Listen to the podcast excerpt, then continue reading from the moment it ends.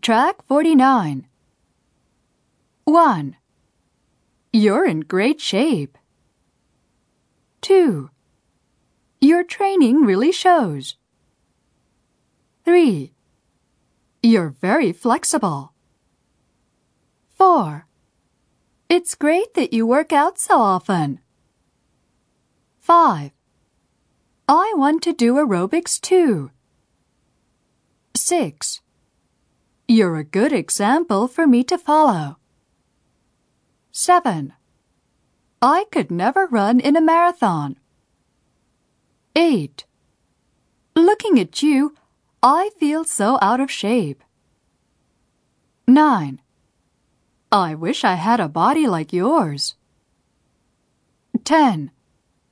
Perhaps you can help me in my training program.